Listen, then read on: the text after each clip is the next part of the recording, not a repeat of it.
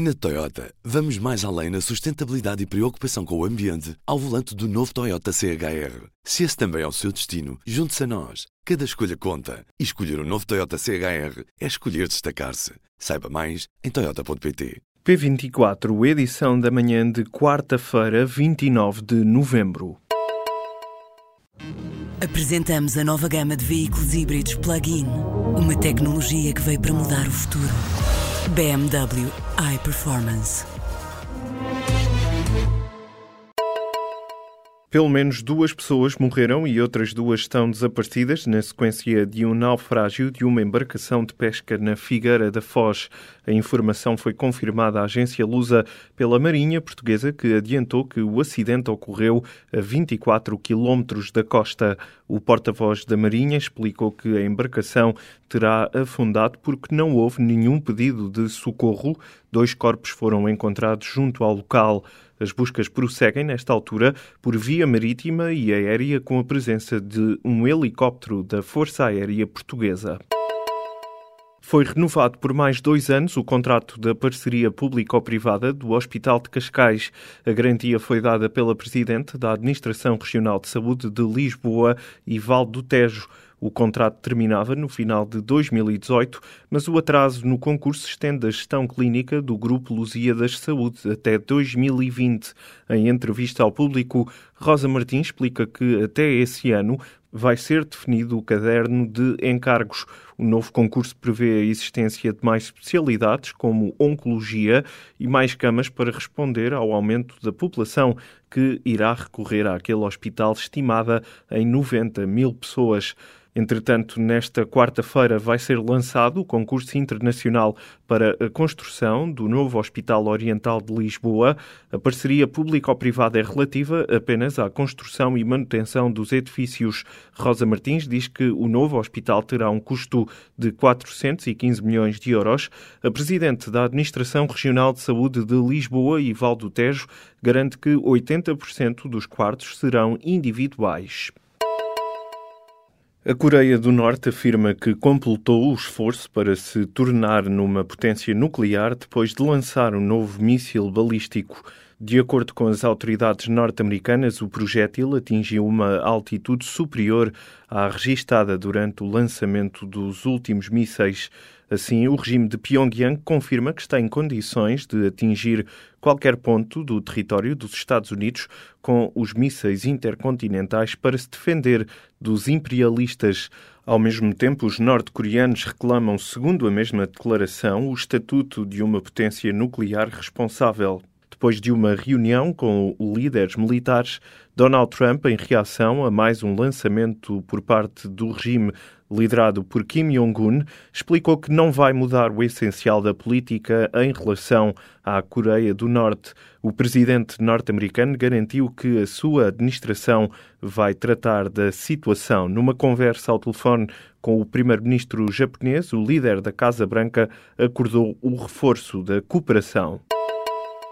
O deputado do Bloco de Esquerda, Jorge Costa, reconhece que o chumbo da taxa das renováveis não correu bem porque faltou ao governo os nervos de aço para enfrentar a pressão do lobby elétrico. Em entrevista ao público, o bloquista garante que a proposta acolheu contributos vindos de membros do governo de mais do que um ministério. Depois de ter chegado à bancada do PS, a proposta acabou por ser vetada pelo Executivo. Jorge Costa reconhece que o Bloco sempre soube que seria difícil avançar com o Partido Socialista neste setor, mas garante que o partido não vai desistir. Um novo relatório sobre a forma como o governo venezuelano lidou com as manifestações da oposição revela que centenas de pessoas foram julgadas e condenadas de forma ilegal. O documento da ONG Human Rights Watch e da Associação de Direitos Humanos venezuelana Foro Penal mostra ainda as condições em que muitas pessoas estiveram detidas, como pessoas penduradas no teto com as mãos e os pés algemados. Os responsáveis pelo relatório falam num tratamento sistemático e brutal, incluindo tortura contra manifestantes anti-governo e contra opositores políticos. Milhões de venezuelanos que se opõem ao governo de Nicolás Maduro manifestaram-se entre abril e agosto deste ano. Nesse período, durante os protestos, morreram 163 pessoas, um pouco por todo o país, e mais de 15 mil ficaram feridas. A polícia norueguesa descobriu mais de 150 casos de abusos sexuais, incluindo violações de crianças, no município com menos de 2 mil habitantes junto à fronteira com a zona norte da Suécia. A polícia começou a investigar os casos no ano passado, isto quando 11 habitantes de Tisjord deram a cara como vítimas de abusos sexuais. Depois da primeira fase de investigação, já se sabe que os abusos aconteciam há pelo menos 64 anos, com o primeiro caso a ter acontecido em 1953. Dos menos de 2 mil habitantes de Tees Shore, 92 foram acusados de terem cometido abusos sexuais, incluindo 43 casos de violação, três deles de crianças, a mais pequena com 4 anos de idade. A maioria das vítimas são raparigas à volta dos 16 anos, quase sempre abusadas por familiares ou amigos das famílias. A Academia de Música de Lagos está a ser investigada pelo Ministério Público por suspeita de crime de fraude na obtenção de subsídios. Em causa está uma verba superior a 139 mil euros atribuídos pelo Ministério da Educação. O montante terá sido recebido indevidamente com assinaturas falsas de pais e encarregados de educação. A Inspeção-Geral de Saúde e Ciência detectou uma lista de 150 falsos alunos criada para engrossar o volume de apoios ao ensino artístico e especializado.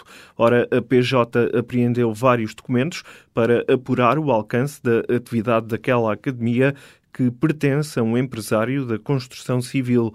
No ano letivo de 2016 e 2017, a instituição recebeu mais de 1.100 alunos.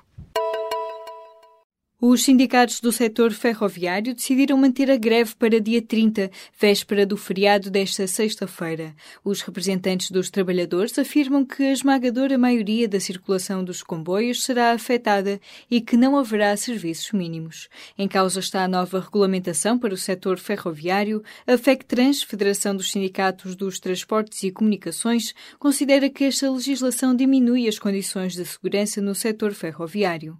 Na segunda-feira, as organizações organizações sindicais estiveram reunidas com a CP. A decisão de manter o protesto foi tomada nesta terça-feira pelos sindicatos subscritores do pré-aviso de greve para o dia 30.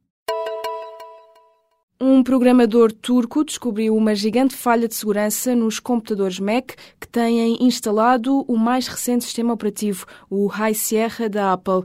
Quem escrever a palavra root no nome do utilizador, deixar a palavra passe em branco e depois carregar várias vezes no botão login, entra como super administrador e tem acesso total ao conteúdo do computador.